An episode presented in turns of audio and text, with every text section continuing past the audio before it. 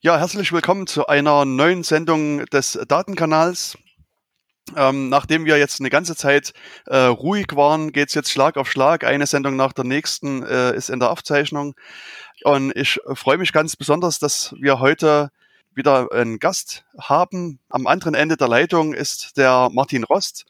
Martin Rost ist äh, der stellvertretende Leiter des Technikreferats beim Unabhängigen Landeszentrum für Datenschutz in Schleswig-Holstein. Herzlich willkommen beim Datenkanal, Martin. Hallo Jens, vielen Dank, dass ich heute, dass wir heute Abend miteinander ein schönes Gespräch führen können. Ich freue mich. ja, ich freue mich auch. Äh, ich denke, es wird sehr interessant äh, und abwechslungsreich werden. Ja, ich hatte schon gesagt, du arbeitest beim Unabhängigen Landeszentrum für den Datenschutz.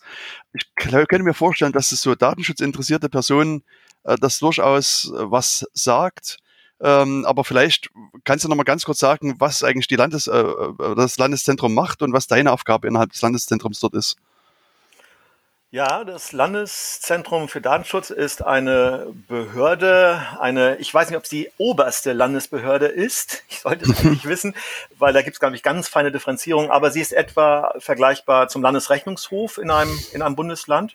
Und unsere Aufgabe ist es, ähm, Organisationen daraufhin zu überprüfen, ob sie sich an die Anforderungen der DSGVO halten meine, meine Aufgabe, ähm, meine Aufgabe im, im, im Unabhängigen Landeszentrum ist die eines Prüfers und äh, eines der äh, technischen Prüfungen. Und äh, ich bin jetzt mh, hm, ungefähr 23 Jahre dabei.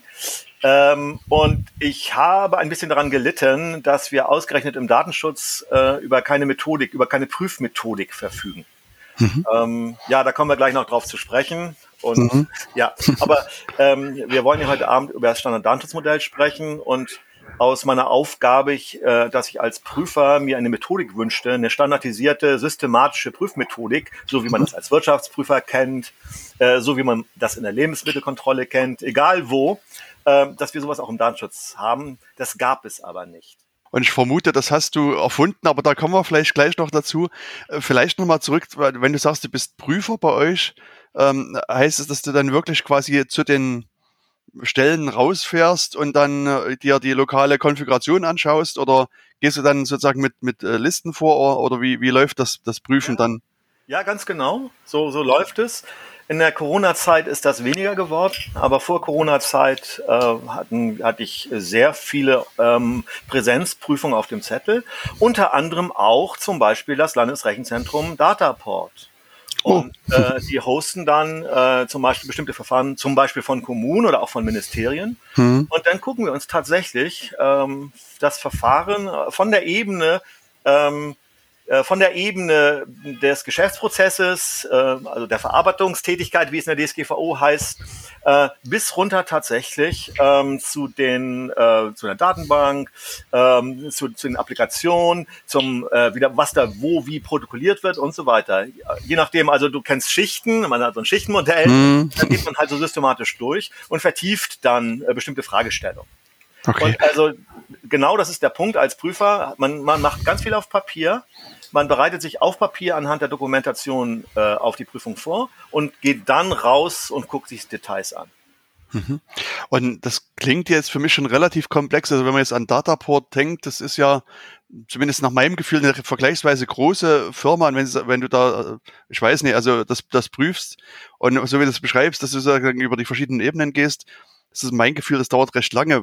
Also A, stimmt das und B, wie lange wird das so ein Prüfprozess dauern bis zum Ende? Oh, das ist äh, völlig uner, das ist, das kann man so nicht sagen, wie lange das dauert. Aber das ist, das ist eine ganz große Herausforderung.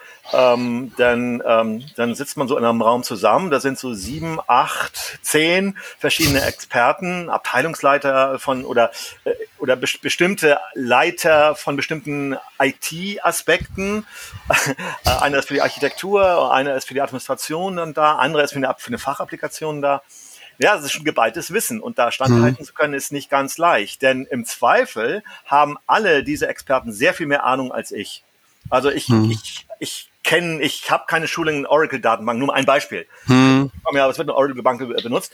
Aber natürlich hat man ja trotzdem seine Fragen. Man kommt als Datenschützer ja sozusagen von oben, von der, von der Verarbeitungstätigkeit selber und hat von dort bestimmte Anforderungen an bestimmte Eigenschaften, die so eine Datenbank jetzt mitbringen muss. Zum Beispiel was Trennung, was Mandantentrennung heißt und wie die dann tatsächlich in der Datenbank durchgesetzt wird. Ich formuliere dann, dass ich bestimmte Trennungsaspekte oder bestimmte Log-Aspekte in der Datenbank gern sehen möchte, formuliere das so, dass man dann vor Ort das einspielen kann, dass mir dann bestimmte Eigenschaften der Datenbank gezeigt werden kann. Also ich muss keine Spezi kein, ich muss auch kein, ähm, kein ja, also äh, Router-Spezialist sein oder sonst etwas, aber ich muss in der Lage sein, ähm, eine bestimmte Eigenschaft in den verschiedenen Komponenten äh, erkennen zu können, wie jetzt der Ist-Zustand ist, um daraus dann das mit dem Soll äh, konfrontieren zu können. Hm. Und wenn man jetzt so ein bisschen sagen wir, die öffentliche Darstellung sich anschaut, oder zumindest meine Warnung, äh, dann ist dann, dann steht am Ende des Verfahrens quasi ein Bußgeld. Aber meine Frage wäre jetzt eher, ist es denn immer so, dass dann, dass ihr vielleicht sozusagen eine, ein Bußgeld aussprecht oder irgendwie was äh, Fehler findet? Oder kann es auch den Fall geben, dass er sagt, ist das alles in Ordnung, passt so und, und das Verfahren ist abgeschlossen? Wie, wie ist das typische Ende? Das ist eine sehr, das sind, das sind sehr schöne Fragen, Jens. ja, ja, äh, weil wir wirklich im Eingemachten sind. Also grundsätzlich, ich weiß nicht, wie die anderen das Kollegen das sehen in anderen, äh, in anderen Ländern, aber äh, in Schleswig-Holstein, äh, ich habe jetzt nicht den genauesten, den letzten Abgleich mit Marit Hansen, mit, mit Frau Dr. Hansen, die ist die äh, Landesdatenschutzbeauftragte von Schleswig-Holstein, aber es gibt die Strategie, ich ich habe als Prüfer eigentlich kein Interesse, äh, die andere Seite zu überführen. Ich mhm. habe ein Interesse daran, dass die andere Seite ähm, äh, ihre Prozesse beherrschen, dass die wissen, was sie tun und dass sie auch die Anforderungen, die aus der DSGVO herzuleiten sind, dass sie diese Anforderungen kennen und auch umsetzen. Daran habe ich ein Interesse. Okay. Ähm, wenn die andere Seite sehr, sehr unkooperativ spielt, bei Dataport oder bei solchen großen Playern ist das eher nicht der Fall. Das ist eher bei kleineren äh, Organisationen der Fall. Und da wird gemauert, äh, dann jage ich. Also dann habe ich Interesse zu jagen und dann mhm. will ich alle Register ziehen äh, äh, bei in professionellen, gegenüber professionellen Organisationen, ähm, und Dataport ist eine professionelle äh, Organisation, ähm, wenn ich dort äh, Schwächen finde, wenn ich dort Mängel finde, ähm, dann liegt mir mehr daran, ein, ähm, äh, ein Agreement zu, darüber zu treffen, wie wir in den Prozess der permanenten Verbesserung reinkommen, wie wir den Deming-Zyklus mhm. da aufbauen ähm, dass äh, die, die Schwäche als solche auch akzeptiert wird, wenn sie erkannt wird und dann ein Plan gemacht wird, wie das Ding abgestellt werden kann, wie diese Schwäche abgestellt werden kann. Daran liegt mir.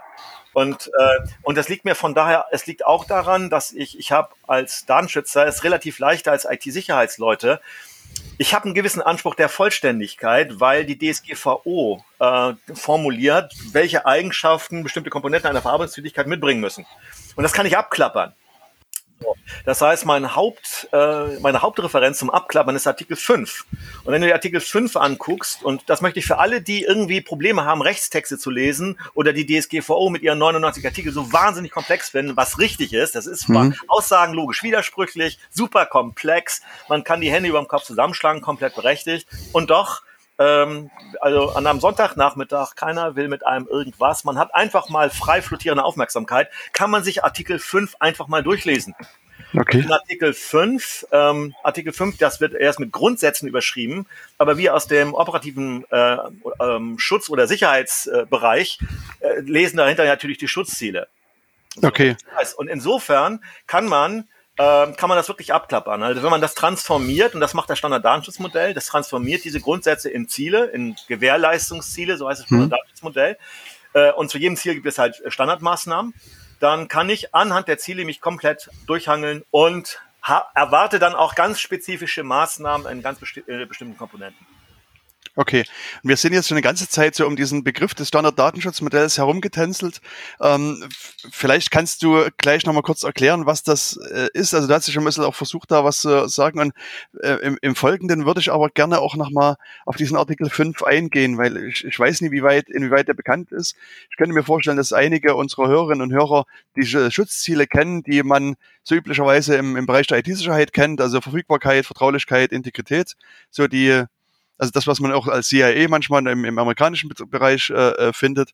Ähm, aber die, wenn, wenn man jetzt sozusagen in den Artikel 5 reinschaut, ähm, findet man verschiedene andere Worte, die vielleicht für äh, diverse Leute äh, unbekannt sind. Also da würde ich gerne sozusagen später nochmal kurz drauf eingehen, aber vielleicht kannst du nochmal kurz äh, so das erzählen, wo ich dich vorhin unterbrochen habe, weil du sagtest, du hast such, suchtest quasi so ein ordentliches Prüfschema und ich vermute, dass das Ergebnis deiner Überlegung am Ende das Standarddatenschutzmodell gewesen ist. Aber vielleicht erzählst du selber mal.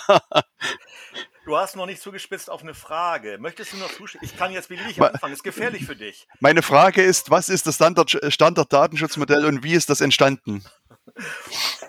Äh, oh ja, äh, wie hole ich jetzt, äh, wie hole ich jetzt aus? Die Entstehungsgeschichte ähm, des Standarddatenschutzmodells ist die, ist die Entstehungsgeschichte der Schutzziele.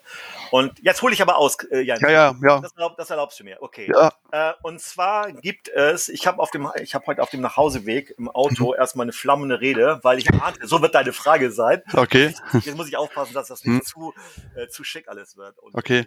Also an sich, wir haben beliebig viel Zeit sozusagen, also kannst auch so lange reden, wie du willst.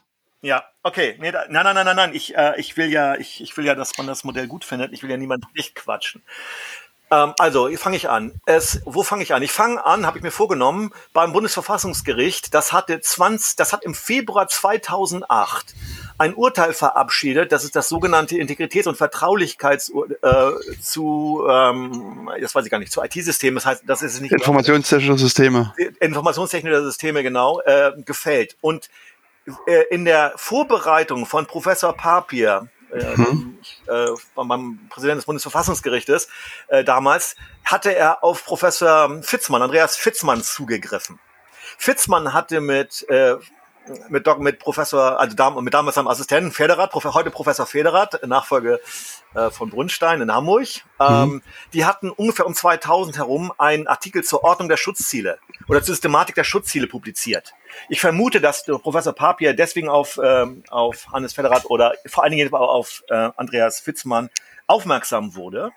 Und Andreas hat dann in seiner Vorbereitung zur Beratung des Bundesverfassungsgerichts ähm, ist ihm, hat er sich nochmal vorbereitet, dabei ist ihm aufgefallen, dass zwischen den Schutzzielen, und nehmen wir jetzt nur mal die drei der IT-Sicherheit, die du, CIA, die du eben gerade genannt hast, mhm. ja, Widerspruchsverhältnisse sind. Die stehen in einem Widerspruch, in einem Konflikt zueinander. Mhm. Und das hat er entdeckt. Also man kann nicht äh, volle Vertraulichkeit äh, sicherstellen ähm, und gleichzeitig volle Verfügbarkeit eines Datums. Das eine riskiert das andere.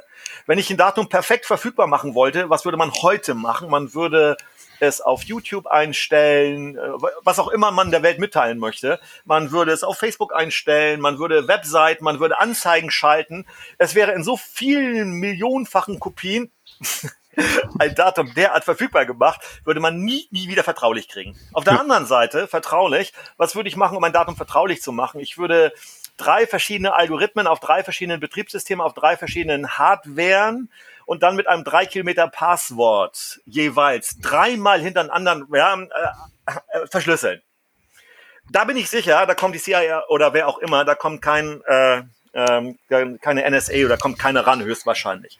Ein kleiner Bitfehler, ein kleiner Programmierfehler und die Verfügbarkeit ist hinne.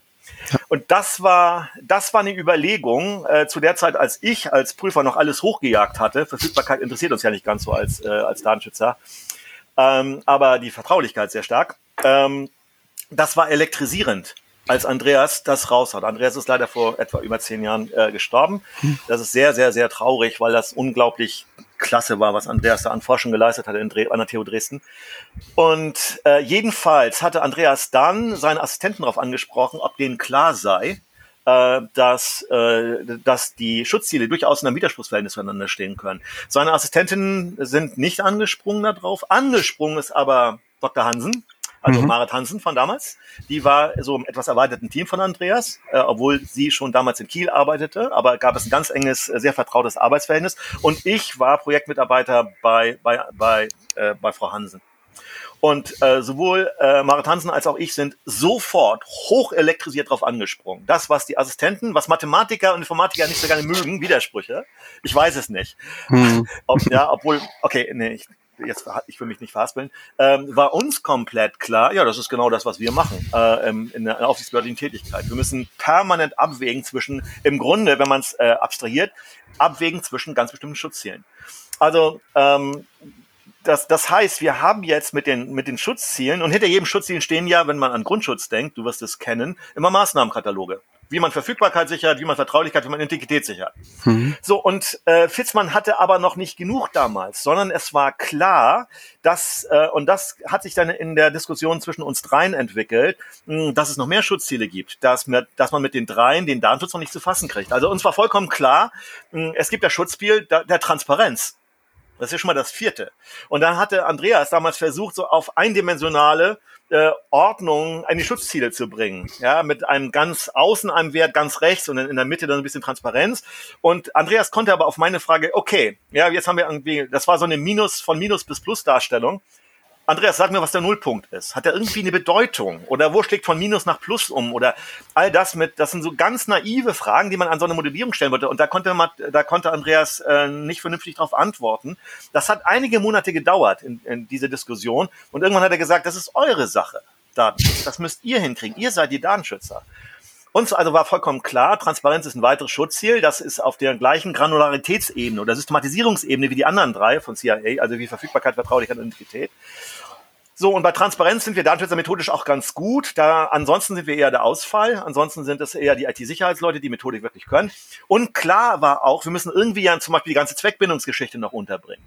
Und ähm, ja, dass, äh, dass die Verarbeitungstätigkeiten und auch die Komponenten, die darin verwendet werden, zweckgemäß einzusetzen sind. Das heißt, die Zweckgemäßheit einer Verarbeitung und der eingesetzten Komponenten, die muss abgebildet werden. Und das haben wir über die, das Schutz der Nichtverkettung äh, äh, so formuliert. Äh, das heißt, dass man, ähm, es gibt verschiedene Variationen von Nichtverkettung, das wäre dann Isolierung, das sind so, die sind so im semantischen Beiwerk alles zur Nichtverkettung. Aber die Linkability, Non-Linkability war damals im akademischen Diskurs äh, ganz hoch aufgehängt im Kontext von Identity Management System.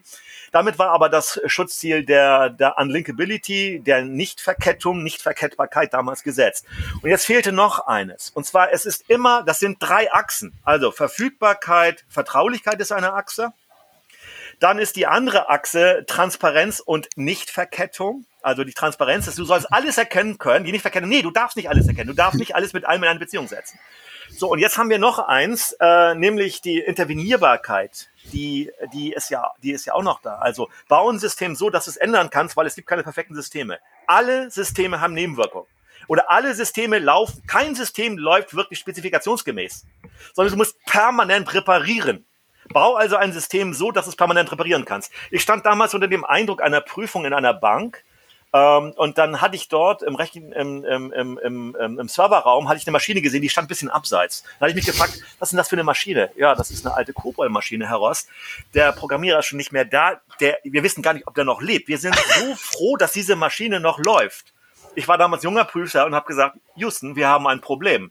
Schalten Sie, nehmen Sie mal den Rechner runter. Und damals damals, das war hart. Das würde ich heute hm. nicht mehr machen. Ich würde mir die, ich würde es mir angucken. Äh, hm. Ich kann nicht sagen, dass ich es heute nicht mehr machen würde, aber so leicht vielleicht wie als junger Prüfer, so, äh, so ein schneidiger junger Prüfer, ja. Hm. Ähm, ja, so ganz jung war ich auch nicht mehr. Das würde ich heute nicht mehr machen. Aber äh, das heißt, die Organisation wird beherrscht von dieser Maschine. Das darf nicht sein. Die Intervenierbarkeit, der Schutz der Intervenierbarkeit, der Änderbarkeit ist äh, an dieser Stelle äh, extrem äh, gefährdet. Das heißt also auch, dass äh, eine Organisation in der Lage ist, ähm, ähm, sich selber zu ändern, ähm, ähm, das, äh, äh, das ist absolut zentral. Und die Intervenierbarkeit ist von daher das Gegengewicht, die, das Konfliktschutzziel zur Integrität. Wir haben also drei mhm. Achsen.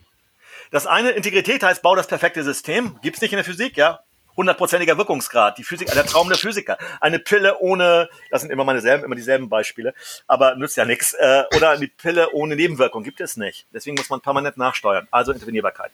Mhm. Und damit hatten wir eine gesamte Systematik an Schutzzielen, an oder an Gewährleistungszielen, wie wir da später uns entschlossen haben, das Gewährleistungsziele zu nennen, äh, um immer die Abwägungsprozesse, um das rechtlich ans Recht binden zu können, ähm, dass die Abwägungsprozesse in den Schutzzielen selber abgebildet werden können. Also äh, und äh, einige Juristen sind oder Juristinnen auch im Datenschutz sind ja der Meinung, man braucht keine Modellierung. Das ist aber falsch. Aber ich verstehe das, dass eine Juristin, eine Juristin sagt zum Beispiel, so, diese Datenverarbeitung ist nicht mehr erforderlich, jetzt können die Daten gelöscht werden. Und damit ist sie fertig. Als Juristin hat sie alles gesagt, was sie mit, ihren, mit ihrem Handwerk, mit ihrer Kunst, mit ihrer Expertise für uns Techniker und Techniker fang, fängt ein Riesensack an Problemen an, weil Löschen ein super, entweder eine kom super komplexe Aktivität oder äh, natürlich eigentlich ein, ein ganz ein super komplexer Prozess ist, wo ganz viel sicherzustellen ist. Wer darf löschen? Was für eine Art von Löschen? Können wir dem Löschtool trauen? Müssen wir nicht in Wirklichkeit wipen? Und sind auch die Backups äh, und werden auch die davon erfasst und so weiter und so weiter. Und dann muss man natürlich spezifische Rücksprachen äh, nehmen können. Also wenn es ein Magnetband ist oder, oder überhaupt eine Magnetspeicher, ähm, dann kann man rüberschreiben, das ist ganz gut. Aber bei, äh, bei SSDs und so weiter ist das ja dermaßen komplex. Da sollte man bei hochriskanten Verarbeitung äh, den ganzen Datenträger vernichten. Der sagt aber die verantwortliche Stelle, äh, der Verantwortliche sagt dann, äh, das ist aber, kostet aber Geld, das Ding ist noch nicht abgeschrieben, kriegen wir das nicht doch auch anders hin? Und dann muss man eben sehen, bei, hoch, bei hochriskanten Geschichten in Sicherheitsbehörden gibt es möglicherweise kein Vertun. Bei einem Verein, wo irgendwie so ein bisschen, äh, so ein bisschen Mitgliederverwaltung dran ist, ähm, kann man dann berechtigt verhandeln und dann muss der Datenträger wahrscheinlich nicht zerstört werden. Hm. So und äh, dafür braucht man eine Modellierung, um dieses Hin und Her aus, aus dem normativen Soll ein funktionales Soll zu machen. Ähm, und die Komplexitätsexplosion auf der, auf der Explosion auf der technischen Seite in den Griff zu bekommen, wieder rückzukoppeln an, an das Recht, was ist jetzt hier wirklich geboten, äh, das zu machen. Dafür braucht man eine Methode. Und das macht, das sind jetzt erstmal, ich habe im Moment nur die Gewährleistungsziele erzählt, wie sie entstanden sind. Äh, und das ist, wir sind jetzt auf dem Niveau von 2010, 20, ja, 2010 sind wir. Äh, und es hat jetzt noch ungefähr zwei Jahre äh, gedauert, daraus jetzt ein, ein ganzes Modell zu machen, also Standard-Datenschutzmodell zu machen. Okay. Und ich meine, wir hatten ja vorhin schon mal kurz diesen Artikel 5 angesprochen und einige von diesen Gewährleistungszielen, die du jetzt gerade angesprochen hast, findet man auch so wieder in dem, in dem Artikel 5. Ähm, diese Diskussion, die du jetzt beschrieben hast, klingt für mich erstmal sozusagen quasi wie eine Diskussion unter Akademikern beziehungsweise unter interessierten Leuten. Aber gab es sowas auch schon in dem alten Bundesdatenschutzgesetz von 2010 oder früher? Hat sich das dort schon auch im, im Recht niedergeschlagen, da diese Überlegung, die du jetzt gemacht hast? Ja, hat es. Also erstmal, Schutzziele waren Bestandteile der Landesdatenschutzgesetze der neuen Bundesländer seit mhm. 1990, 91, 92. Die kannten das schon, äh, die, die, die ganzen Schutzziele. Und äh, die Schutzziele, die sechs, die ich eben genannt habe, ich nenne sie nochmal. Äh, äh, Sicherung der Verfügbarkeit, Integrität und Vertraulichkeit, Sicherung der Transparenz, Nichtverkettung, Intervenierbarkeit. Das sind die sechs. Die Datenminimierung kommt noch als äh, Besonderheit noch ein bisschen dazu. Ich halte sie für einen Bestandteil äh, der Nichtverkettung. Äh, das sind aber interne Diskussionen. Und ähm, ja, diese sechs Schutzziele oder die, diese sechs, sechs von diesen Schutzzielen waren im Landesdatenschutzgesetz von Schleswig-Holstein 2012 wörtlich. Das okay. war, das war ein fantastisches Arbeiten, weil wir verstanden uns alle bei der die Operationalisierung. So und mhm. das haben wir auch nach äh, damals nach Brüssel gemorst, als an der mhm. DSGVO geschraubt wurde mhm. äh, zu Ralf Bendrath und äh, und das hatten gesagt, ja guckt euch doch mal das Landesdatenschutzgesetz von 2012 an. Das könnte eine hervorragende äh, Bild sein für die Operationalisierungsaspekte der neuen Datenschutzgrundverordnung. Wurde auch berücksichtigt. Es gibt dazu ein Statement von Ralf Bendrath und äh, leider, leider, leider wurde das, und ich glaube, es waren die Deutschen, ich, es wurde mir zugetragen, dass es die deutschen Vertreter waren in Brüssel, die dafür sorgten, dass die Klarheit, die es im Landesdatenschutzgesetz Schleswig-Holstein von 2012 ähm, schon gab, dass die wieder ein bisschen verwässert wurde. Und äh, zum Beispiel wurde die Nichtverkettung, wurde einfach in Zweckbindung dann formuliert, das ist dann der 1, der 5.1b. Ähm, so, und äh, ich bin nicht glücklich mit dem Artikel 5. Das, äh, es wird als Grundsätze überschrieben, Grundsätze dafür die Art personenbezogener Daten. Das ist gar, das ist nicht schlecht. Aber dann ist es ein Sammelsurium aus Schutzzielen, wie man sie aus der IT-Sicherheit kennt, zum Beispiel äh, 1F und Integrität und Vertraulichkeit ist explizit genannt. Mhm. Ja, dann wird die Zweckbindung nochmal als Norm, das ist ein Schutzziel da unten, dann wird die Zweckbindung nochmal genannt, das ist einfach nur eine Wiederholung einer Norm. Und dann wird irgendwie so Datenminimierung und Richtigkeit und Speicherbegrenzung wird dann irgendwie noch so reingestreut. Und das wäre meine Kritik am Artikel 5, den kann man viel, viel besser machen ich vermute mal, dass auch da die ähm, Lobbys zugeschlagen haben, den irgendwie, äh, sagen wir mal, undurchsichtiger zumindest zu machen. Okay. Ja, gut, das, das äh, kann sein. Ich meine, wie, was du schon angesprochen hast, denn der, der Buchstabe F, also wo es um Integrität und Vertraulichkeit geht, das ist äh, vergleichsweise klar. Ähm, wenn man es aber von oben anfängt, also bei dem äh, äh, Buchstaben A steht ja auch schon was von Transparenz da. Also ist das auch die Transparenz, die du als Gewährleistungsziel mit ver verstanden hast, oder ist das was anderes, was sich dahinter verbirgt? Nein, das ist auch genau das, ähm, das ist auch genau das, was wir auch mit Transparenz meinen. Wir sind sehr froh, wenn es einfach wortgleich ist, dann sind es nicht ganz so viele Diskussionen darum. Aber du sagst, äh, Integrität und Vertraulichkeit ist ziemlich klar. Ich frage dich mal zurück. Was, was machst du denn daraus, wenn du äh, in einem Regelwerk oder Normenwerk liest, äh, die Vertraulichkeit ist zu sichern? Wie übersetzt du das als Techniker? Was machst du da draus? Was, verstehst du darunter? Ja, für mich heißt, also, was hast du gesagt, Vertraulichkeit oder? Ja, Vertraulichkeit. Ich will dir leicht okay, gut. Also, na, Vertraulichkeit heißt für mich erstmal, dass eine unberechtigte dritte Person nicht da Einsicht nehmen kann in die Daten oder in die Kommunikation. Sehr schön. Unberechtigter Dritter, sehr, sehr schön. Und welche, an was für Maßnahmen denkst du, wenn du an Vertraulichkeit denkst? Also Klassiker wäre jetzt Verschlüsselung zum Beispiel, wenn ich. Bitte? Ja, wir genau. nicht hören. Genau, okay. Verschlüsselung. So, genau, das, das, so, und auf dem Niveau auf dem Niveau, zum Beispiel, wenn du nicht Verkettungen hörst, dann, hm. dann das ist zwar ungewohnt im IT-Sicherheitsdiskurs, aber im Datenschutz überhaupt nicht. Dann geht es um Trennung. Dann geht es um lauter Maßnahmen, die für Trennung sorgen. Also wie, genau. wie setzt man den Mandanten Trennung durch? Man, Systeme sind zu trennen, Betriebssysteme sind zu trennen, Applikationen sind zu trennen, äh, Rechenzentren kann man trennen. Oder ja, wir haben kommunale Rechenzentren und wir haben Rechenzentren für, für das Ministerium. Da haben wir eine Trennung drin. Und genau auf diesem Klarheitsniveau war ja schon 2012, ähm, 2012 äh, waren da schon die Schutzziele in dieser Form ähm, aufgelistet. Hier geht das alles ein kleines bisschen durcheinander. Wie gesagt, das hätte man schöner machen können. Aber hm. natürlich lese ich in Transparenz Transparenz jetzt auch das rein, ähm, ähm, was ich als, äh, als echter Datenschützer auch äh, rauslesen muss eigentlich, nämlich äh, Transparenz nicht nur gegenüber dem äh, der betroffenen Person, weil die kann damit überhaupt nichts. Was soll die mit? Die kann mit der Dokumentation zu einem Router gar nichts anfangen. Das muss sie auch nicht. Das ist mhm. absurd. Und die ganzen Datenschutzerklärungen sind, wenn sie ganz lang sind, total unverständlich, niemand liest sie. Wenn sie ganz knapp sind, einigermaßen allgemein verständlich, ist der Informationsgehalt ganz knapp nur über Null, wenn überhaupt. Das heißt, diese Transparenz äh, läuft natürlich auf Dokumentation, protokollierende Spezifikationen von Verarbeitungstätigkeiten und deren Komponenten hinaus. So, und das lese ich dann auch daraus. Aber die Zweck, also Schwierigkeiten gibt es bei Nichtverkettung und die Zweckbindung. Ja, mhm. Da ist also, da haben sie nun einfach da nicht Verkettung, das, das wollen sie partout nicht haben. Und auch die Intervenierbarkeit, die läuft dann auf Richtigkeit und auf Betroffenheit, das muss man sich ein bisschen zusammenbauen. Alle anderen Sachen sind immerhin wortlich drin. Also ist doch schon mal ein großer, also ein, ein gewisser Schritt in die richtige Richtung getan und das, der Rest muss sich jetzt irgendwie noch, muss angeschubst werden und dann ja. sind wir sozusagen da auf, auf einem ähm, guten Weg. Ja jetzt. Es geht weiter. Also wenn du jetzt, hm? es geht ja, im Moment geht es hier, haben wir nur die Schutze, wir haben sozusagen nur den normativen Aspekt des SDM gemacht, aber das reicht ja nicht. Das, also das ist, SDM ist ja mehr. Okay, und was fehlt dann noch? Was, wie geht's dann weiter? ähm, jetzt haben wir einfach das Set der Schutzziele mal ausgeweitet. Die hm? IT-Sicherheitsleute haben aufgemerkt, äh, aha, es, das Set ist größer als nur die drei, die wir immer benutzen. Das ist schon mal eine Kritik. Äh, dann das Verhältnis der Schutzziele zueinander. Gibt es sowas wie eine Superordnung der Schutzziele zueinander? Dazu habe ich ein bisschen publiziert. Das ist von Akadem ist akademisch nicht so richtig aufgenommen worden. Das tut mir, das ist, tut, aber das wird aufgenommen werden, weil das ein grandioses, ein hinreißendes Thema ist. So, was wir jetzt aber noch brauchen ist, auf was bezieht man dann die Schutzziele? Die Schutzziele der, das Objekt. Was würdest du sagen? Was ist das Objekt des Datenschutzes? Was ist das Objekt? Was gestalten wir im Datenschutz? Äh, ich weiß nicht, ob ich die Frage jetzt richtig verstehe, aber sozusagen, ich, ich versuche jetzt sozusagen die, die Rechte der Person zu schützen. Also ich weiß nicht, ob das das Objekt in dem Sinne ist.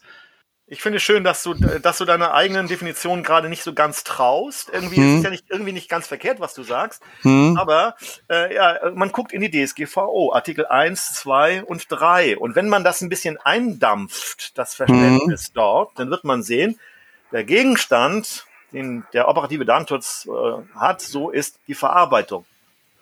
Die Verarbeitung. Ja. ja mhm. Also der, das Objektbereich, auf das wir jetzt diese, auf das wir jetzt diese, ähm, diese Schutzziele, die Gewährleistungsziele beziehen müssen, die Grundsätze beziehen müssen, sind die Verarbeitungstätigkeiten im, im Wording eines Unternehmens, also die Geschäftsprozesse, im Wording einer Behörde, die Verfahren, äh, und, und im übergreifenden Wording, die DSGVO nimmt ja sowohl die, äh, die öffentlichen als auch die privaten ähm, äh, Geschäftsprozesse sich vor, also die Verarbeitung.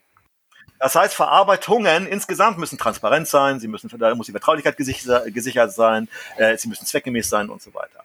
So, das heißt erstmal, das SDM hat erstmal nur klargestellt, dass, dass der Objektbereich, auf den das Ganze zu beziehen ist, die Verarbeitung, die Verarbeitungstätigkeit ist.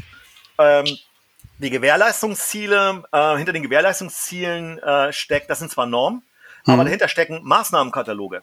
Das heißt, wir wollen doch für die Praxis, das kann doch gar nicht anders sein, am Ende gucken, gibt es ganz bestimmte Maßnahmen, die abgeleitet aus der DSGVO sind? Sind die Maßnahmen gut spezifiziert? Werden sie gut betrieben? Werden sie gut kontrolliert? Und kriegen wir das auch vollständig hin? Das ist das Zweite. Das SDM weist Maßnahmen zu jedem von den Grundsätzen beziehungsweise den Gewährleistungszielen aus. Das macht aber noch mehr. Das SDM ähm, formuliert auch, was sind eigentlich Datenschutzrisiken? Jens, ich frage dich wieder, es ist nicht ganz fair, es ist anstrengend hier heute Abend. Äh, hast du eine Idee, was ein Datenschutzrisiko ist? Ich habe alles angeliefert, damit du jetzt formulieren kannst, was ein Datenschutzrisiko. ist. Was ist das Risiko im Datenschutz? Ich weiß, dass die fiese ja, die, du wirst gleich sagen, ja klar, hm. aber ich weiß, dass immer dieser Schritt hier ist in Schulung hm. auch immer besonders schwierig. Okay. Ähm, nehme den Druck mit. Das, das Risiko würde ich jetzt erstmal, also wenn wir sozusagen an das bisher Gesagte äh, uns versuchen ja. mal entlang zu hangeln, würde ich sagen, dass die Gewährleistungsziele verletzt werden. Oh, klasse, Jens, klasse. klasse oh, ich, okay, gut.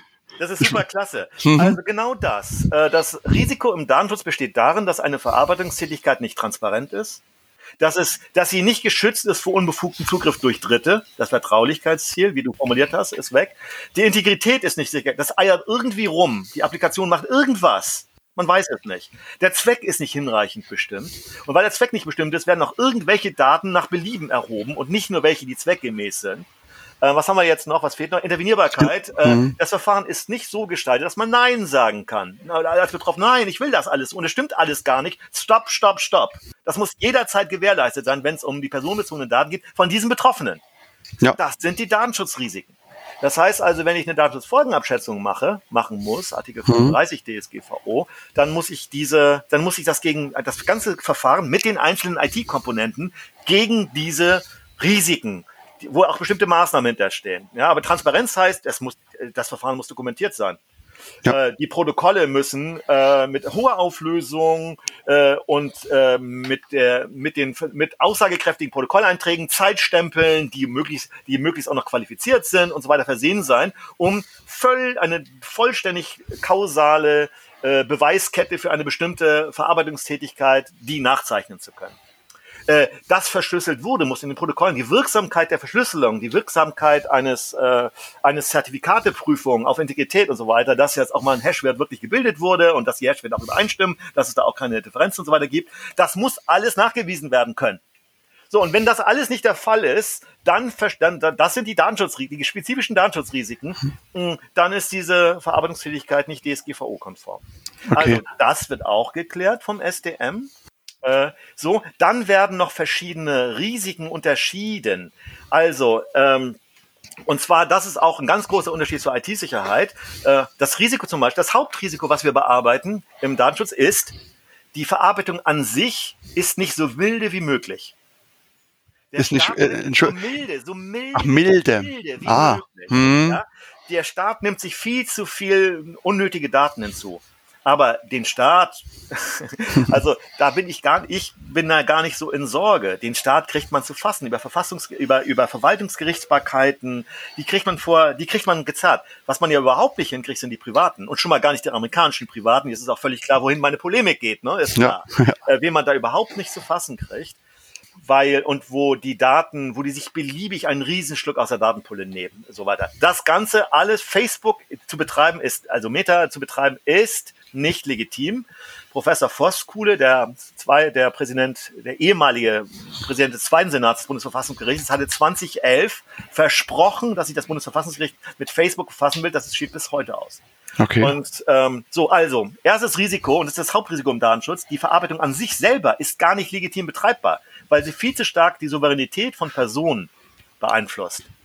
So, das zweite, das, das, das zweite Risiko, das ist der Risikotyp B, ist, mhm. es wird nicht Artikel, nach Artikel 5 die Risikomodellierung gemacht, sondern irgendwas, typischerweise nur IT-Sicherheitsmaßnahmen. Ja, die haben sich. Die haben nie in die DSGVO reingeguckt, haben jetzt nur gedacht, mhm. ah ja, mal ein bisschen Vertraulichkeit so zu machen. Nee, nee. Also äh, zu verschlüsseln alleine macht noch gar nichts für den Datenschutz. Die Geheimdienste dieser Welt verschlüsseln sich wahrscheinlich in Wolf und das ist Anti-Datenschutz, den sie da betreiben. Also mhm. das, ist das Risiko B ist also, die, es werden nicht hinreichend Maßnahmen betrieben, die sind nicht vollständig oder nicht gut ausgebildet. Drittes Risiko, es gibt auch keine IT-Sicherheit.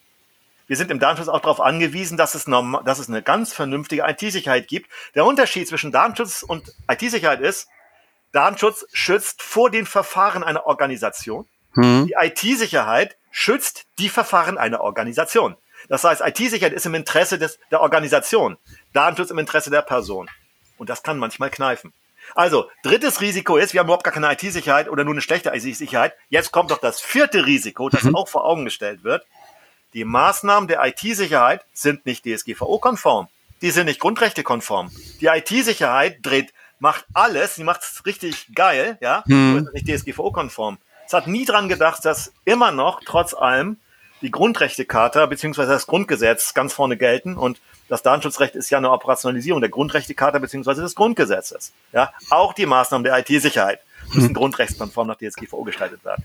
Das ist den wenigsten IT-Sicherheitsleuten IT, IT klar. Ja.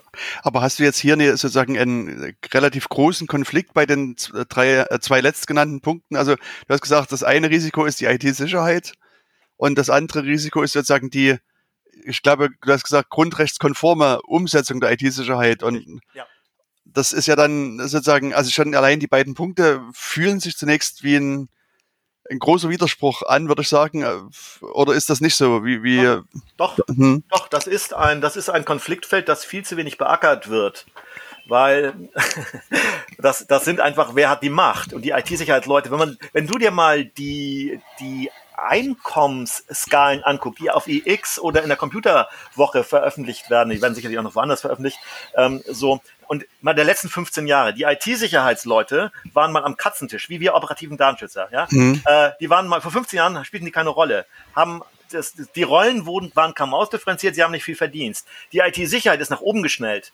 Als äh, IT-Sicherheitsmensch äh, ohne Personalverantwortung äh, Computerwoche, ich glaube, die Statistik ist zwei Jahre alt, äh, zwei Jahre her, verdienst du 80.000 Basis plus noch dazu ja, weil völlig klar ist, dass die Asset äh, oder weil die Geschäftsprozesse so relevant sind, auch gerade die mit Personenbezug, dass man ganz, ganz viel dafür tun muss. Also die IT-Sicherheitsleute sind aufgestiegen, extrem aufgestiegen in den Organisationen, sind ganz nah am Vorstand, verdienen richtig gut und haben ihre Wurzeln, dass sie mal mit dem operativen Datenschutz ganz eng zusammen und komplett vergessen. Die IT-Sicherheitsleute lassen sich von mhm. operativen Datenschutz gar nichts mehr sagen. So ist mein Eindruck. Okay. Ähm, so, und wenn man denen sagt, ja, okay, IT-Sicherheitsleute, ne, ob jetzt von Grundschutz oder von ISO kommt, ähm, ihr seid richtig gut methodisch. Äh, davon können wir nur lernen. Und das Standarddatenschutzmodell, wir, die Pioniere des Standarddatenschutzmodells, kamen alle vom, vom, vom Grundschutz. Hm. Wir haben alle die, die Grundschutz, die Methodik gelernt gehabt.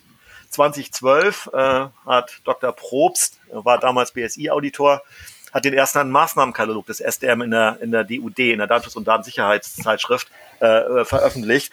Äh, das heißt, wir kommen vom Grundschutz und haben uns dann daraus, äh, methodisch, und dann daraus emanzipiert und bestehen zunehmend darauf, den Unterschied zur IT-Sicherheit und den operativen Datenschutz klarzustellen. Wir haben nicht das gleiche Schutzobjekt. Wir schützen Personen vor den geschützten Verfahren, durch IT-Sicherheit geschützten Verfahren. So, und das machen die IT-Sicherheitsleute, die so stark geworden sind, die super Standing mittlerweile. Super, zum Glück haben die ein super Standing. Oder vielfach ist das ja immer noch nicht. Aber bei den großen Organisationen haben die ein super Standing. Und da können wir nur sehr froh sein. Aber die lassen sich natürlich von, von methodisch schlecht ausgebildeten operativen Datenschützern, wenn sie nicht SDMler sind, nicht sagen. Okay. Ja, das wäre jetzt gerade so eine Frage noch gewesen, wie du sozusagen die Position der Datenschutzbeauftragten, also innerhalb der Firmen oder also interne wie externe siehst weil du sagst, also die IT-Sicherheitsleute sind jetzt quasi aufgewertet. Ja. Wie sieht es bei den Datenschützern aus? Die sitzen immer noch am Katzentisch in der, in der Ecke oder? Die sitzen immer noch am Katzentisch, haben immer noch viel zu kleine Zeitanteile. Ähm, hm. die, die sind, die sind formell gegenüber dem damaligen Bundesdatenschutzgesetz sind sie etwas schwächer. Sie, der Kündigungsschutz ist nicht mehr so lange. Soweit ich mhm. mich erinnern kann, zu BDSG-Zeiten vor DSGVO waren die noch zwei Jahre nach Ausscheiden aus der Rolle des Datenschutzbeauftragten äh, kündigungsgeschützt. Solche Sachen sind weg aber die findet man in der DSGVO nicht mehr. Und ähm, so und das, das, aber gleichzeitig äh, ähm, ist es so, dass den werden, den Datenschutzbeauftragten werden durchaus Ressourcen zugestanden, das sehe ich schon. Die Zeitanteile sind in der Regel immer noch zu klein. Es gibt so eine Faustformel, äh, so auf 500 bis 1000 Mitarbeiterinnen und Mitarbeiter in einen äh, Vollzeit-Datenschutzbeauftragten äh, zu nehmen. Aber ähm, was sich jetzt gerade rausmändelt, äh, ist, und das habe ich an den Hochschulen vor na, drei Jahren ist es schon wieder her, äh, gerade gesehen, im IT-Sicherheitsbereich ähm, kommt es zur Rollendifferenzierung. Es gibt äh, äh Leute, die wirklich vor, an der Front IT-Sicherheit durchsetzen müssen. Dann gibt es eine, eine IT-Sicherheitscontrolling, die machen aber nicht Daten, die machen aber nicht IT-Sicherheit. Ähm, es gibt dort also verschiedene Rollen. Mhm. Das wird im Datenschutz äh, ganz, ganz, äh, ganz, ganz äh, schwach gerade bildet sich das auch heraus. Denn der Datenschutzbeauftragte, der, der macht nicht Datenschutz. Der ist nicht dafür zuständig, äh, den Datenschutz durchzusetzen. Der soll nur wie eine ganz im alten Rom schnattern, wenn der operative Datenschutz nicht funktioniert. Wer macht denn den Datenschutz in der Organisation? Äh, verantwortlich dafür ist der Verantwortliche. Äh, das Controlling dafür macht der oder die Datenschutzbeauftragte. Hm. Und wer macht es jetzt?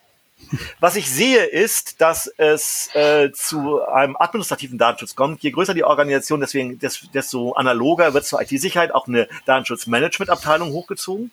Dort, wo das nicht möglich ist, oder ne, das ist ja immer möglich, dort, wo keine Ressourcen eingeräumt werden, ähm, gibt es ähm, gibt es so Versuche, das über Kreuz zu machen. Also wenn man zum Beispiel eine Datenschutzfolgenabschätzung machen muss, die Datenschutzfolgenabschätzung macht auch niemals der Datenschutzbeauftragte. Hm. So, finden, so, so sehe, habe ich auch gerade gesehen, dass in den Kommunen das zum Beispiel so ist, dass der Datenschutzbeauftragte der einen Kommune die Datenschutzfolgenabschätzung für eine andere Kommune macht und umgekehrt so dass es dort keine Rollenkonflikte gibt. Hm. So, äh, also das sind das sind die Sachen. Das Datenschutzmanagement, das das Administrative ist im, ist vielfach immer noch eine offene Frage. Wenn es ein externer Datenschutzbeauftragter ist, dann wird von ihm einfach erwartet, kleine Unternehmen erwarten einfach, halt uns diesen Scheiß Datenschutz einfach vom Hals, hm. auch immer das hinkriegst. Und ähm, ja, und das ist wahrscheinlich auch äh, nach wie vor ein bisschen die Praxis. Sie sind, sie werden auf der einen Seite ein bisschen gefürchtet, die Datenschutzbeauftragten. Sie können Ärger machen. Äh, es liegt ein bisschen am Typ des Datenschutzbeauftragten, wie er seine Rolle wahrnimmt. Äh, also wenn er wenn er nur ein bisschen Compliance macht und äh, ja und ein bisschen einfach dann nur so ein Rechtsanwalt so ein bisschen irgendwie ja so ein bisschen an der Oberfläche rumbohrt, an, ansonsten sich für die Technik äh, die Technik ein bisschen außen vor lässt und so weiter, ist für den Datenschutz gar nichts erreicht, äh, ist aber durchaus ein großer Anteil in der gesamten äh, Datenschutzpraxis so anzutreffen. Also weil du gerade so über die Rolle des der, der Datenschutzbeauftragten gesprochen hast, ähm, also die Frage, die bei mir so auf den Lippen lag bei diesem Beispiel, dass jetzt sozusagen der Datenschutzbeauftragte der Kommune A was für die Kommune B macht, ist dann sozusagen so mehr oder weniger Consulting, was die dann untereinander machen. Ist das richtig oder habe ich das jetzt falsch aus verstanden? Der, aus der Not, nein, nein, das hast du richtig verstanden. Das okay. ist so aus der Not geboren, ein Konzept, von dem ich einmal gesehen habe, dass es mal gemacht wurde. Mhm. Typischerweise im kommunalen Bereich ist es typischerweise so, dass vom Abteilungsleiter, von der Abteilungsleiterin verlangt wird, jetzt auch noch den Datenschutz zu machen. Oder mach mhm. jetzt mal, äh, ja, jetzt mach mal bitte eine Datenschutzfolgenabschätzung. Da kann nichts bei rauskommen. Nicht nur, die haben sowieso, die sind so unterbesetzt und die sind so natürlich, so wenig ausgebildet und in der Lage, so etwas wirklich zu machen. Das mhm. muss man extern einkaufen. Genau. Die großen Organisationen haben ab 2017, 2016, 2017, die haben den Markt aufgekauft an Projektleitern, Projektleiterinnen, die, die einfach nicht abtauchen, sondern einfach die Nerven haben, äh, Datenschutzfolgenabschätzung durchzuführen. Wenn man so eine Projektgruppe leitet, dann muss man Ahnung von Projektmanagement haben, nicht unbedingt von Datenschutz, sondern besetzt sich dann natürlich ein gutes Team. Und dann kommen da auch Datenschutzfolgenabschätzung Artikel 35 für Hochrisikoverarbeitungstätigkeiten natürlich auch zustande. Vielleicht kannst du an der Stelle nochmal ganz kurz erklären, was so eine Datenschutzfolgenabschätzung ist. Muss das jedes Unternehmen machen und äh, äh ja, was, was muss man da, da machen? Und vielleicht sozusagen als Zusatzpunkt äh, quasi, kann mir das SDM dabei helfen oder ist das, äh, äh, bringt das hier mir äh, nichts oder nur wenig? Jens, selbstverständlich ist das Standarddatenschutz-Modell dafür natürlich äh, als Methodik dann wäre das, würde das Modell nicht taugen. Also ich sage mal nochmal was zum Standarddatenschutzmodell, bevor ich auf Artikel 35 dann zur Erfolgenabschätzung äh, ja. komme. Äh, also das, äh, das Standarddatenschutzmodell ist, äh, ist verabschiedet von der Konferenz der Datenschutzbeauftragten des Bundes und der Länder Deutschlands im April 2020 ohne Gegenstimme. Es gab zwei, drei Enthaltungen. Äh, das heißt, das SDM wird von allen Datenschutzaufsichtsbehörden sowohl für Prüfung als auch Beratung empfohlen. Dann ähm, der IT-Planungsrat hat äh, die Anwendung des SDM für die gesamte öffentliche Verwaltung des Bundes und der Länder empfohlen. Das ist im Beschluss vom 25.03.2020, also strategisch super wichtig. Das heißt, im gesamten öffentlichen Bereich muss man SDM eigentlich können. Der BSI Grundschutz äh, oder der Grundschutz des BSI hat in Con 2, also Konzepte 2, gleich was äh, zum Datenschutz gesagt. Äh, so und hat da sofort rausverwiesen, immer dann, wenn man operativen Datenschutz machen soll, soll man das SDM verwenden, sagt Grundschutz. Das ist natürlich auch sehr wichtig gewesen, dass der Grundschutz mhm. das sagte. Ist gerade überarbeitet worden, die 20, äh, das Kompendium 2023. Da haben wir noch mal ein bisschen updated. Die Kirchen empf äh, empfehlen nicht das SDM, sondern haben das SDM im Grunde ohne, ohne re irgendeine relevante Änderung als Kirchendatenschutzmodell ausgegeben, denn die Kirchen haben ein eigenes Datenschutzregime, auch ein eigenes Datenschutzgesetz, das sich aber natürlich komplett an die DSGVO anlehnt. Ähm, das es, es gibt Toolher, es gibt Gespräche mit Toolherstellern. Ähm, wir werden jetzt Anfang Anfang Dezember einen Workshop mit SDM-Toolherstellern machen. Neun Stück sind mittlerweile auf meiner Liste, die zusagen, dass sie die SDM, ne, die, dass sie eine Datenschutzmodellierung von Verarbeitungstätigkeiten nach SDM unterstützen. Äh, das ist eine Englisch-Version, ist auch noch verfügbar. Also, äh, das S, wenn man Datenschutz macht, das SDM nicht zu benutzen, das muss man sich leisten können. so, und jetzt komme ich zu 35. Natürlich ist das M, ist das SDM unabdingbar, wenn man Artikel 35, die Datenschutzfolgenabschätzung, durchführen will. Äh, der Artikel 35 in der DSGVO ähm, ist ein kleines bisschen wie ein einmaliges Durchlaufen des Deming-Zyklus so angelegt. Man mhm. muss so ein bisschen was erheben, äh, man muss ein bisschen was ähm, konzipieren und am Ende äh, verlangt der Artikel 35, dass der Verantwortliche die Wirksamkeit der Schutzmaßnahmen, die zu treffen sind in der Datenschutzfolgenabschätzung, die muss er auch noch nachweisen können. Das heißt, das ist irre Artikel, der 35. Also ich würde normalerweise unter einer Datenschutzfolgenabschätzung nur von nur einen Plan äh, verstehen, also mir die, äh, mir die Risiken angucken und dann Empfehlungen rausgeben, wie der Verantwortliche äh, die erkannten Datenschutzrisiken und was das sind, haben wir ja schon besprochen, Artikel 5, äh, für eine Verarbeitungstätigkeit, mit welchen Maßnahmen das zu begegnen ist. Wo sind noch Lücken? Äh, was ist noch zu tun? Äh, wie, werden, wie werden die Ressourcen? Was muss man dafür jetzt in, in die Hand nehmen? Und so weiter. Wie viel Zeit, wie viel Budget brauchen wir? Äh, so, das würde ich vom Datensfolgenabschätzung äh, äh, erwarten. Dafür gibt es ein Kurzpapier, das Kurzpapier Nummer 5 der DSK. Das ist von 2018. Also wenn man Kurzpapier Nummer 5 eingibt, ist dort eine Methodik zur Durchführung einer, einer DSFA nach Artikel 35 aufgelistet. Das ist sehr gut.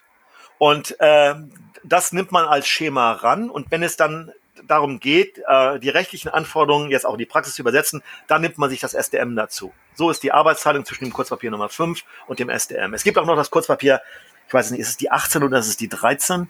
Weiß ich nicht. Im Moment, mir ist nach 13, aber ich glaube, es ist die 18. Risiko. Kurz mal, du, du, du, du guckst gerade.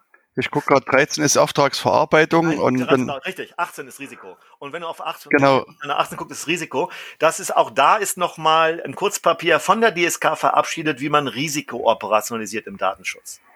So, und damit hat man die wesentlichen Sachen zusammen. Also die 5 als Methodik, die, die 18 als äh, nochmal als Risikodefinition und das SDM, um jetzt die Risiken komplett nach DSGVO abzu klappern, die, und mit Standardmaßnahmen ausgestattet zu werden und das dann alles abzuarbeiten.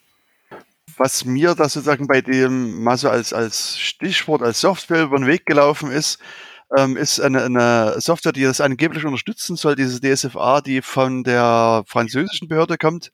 Ja. Ähm, okay. ja, äh, es ist leider, leider, leider, es ist tot schick. Mhm. Aber es gibt, es gibt auch einen Aufsatz dazu. Oh, ähm, Wer war, ähm, guck mal, oder C-N-I-L für die Knie. Kniel. Hm. Und dann gib mal, und Bock fällt mir noch ein. Es sind aber drei Frauen, die das geschrieben haben. Ich bin mir bloß nicht ganz sicher. Du kannst es mir nochmal vorlesen? Äh, Golembiewski und war das Schlehan? Ich suche gerade, also Kirsten Bock bestimmt die ja, Bock und Kniel, wenn das, das müsste als, müsste schon ausreichen. Und uh. gib noch mal, ich weiß nicht, ob Eva Schlehan dabei war. Du könntest noch mal Schlehan noch dazu eingeben. Ach, das Pia, hier, äh, äh das ja. PIA-Tool im aufsichtsbehördlichen Praxistest ist das ja. vermutlich. Genau. Nenn noch mal bitte die Autorennamen. Moment, ich, äh, Müsste erstmal dazu. Ach hier, Kirsten Bock, Susan Gonczarowski und Eva Schlehan. Ja, Genau, ich, ich, ich war mir nicht ganz sicher, ob das Susanne und Eva dabei waren. So, und da findest du eine, eine Kritik dieses Tools. Und an dieser Kritik hat sich, der, der Artikel ist ja nicht mehr ganz taufrisch, hat sich nichts geändert. Eine, mhm. eine wesentliche Eigenschaft ist, es skaliert nicht. Okay. Also, das ist das eine. Das zweite, es stellt den Grundrechteschutz überhaupt nicht scharf. Es macht ein bisschen IT-Sicherheit. Und es kommen ein bisschen Maßnahmen dazu. Das ist vom Datenschutzverständnis, ähm, ja, das sage ich mal jetzt überheblich, unterstes Niveau.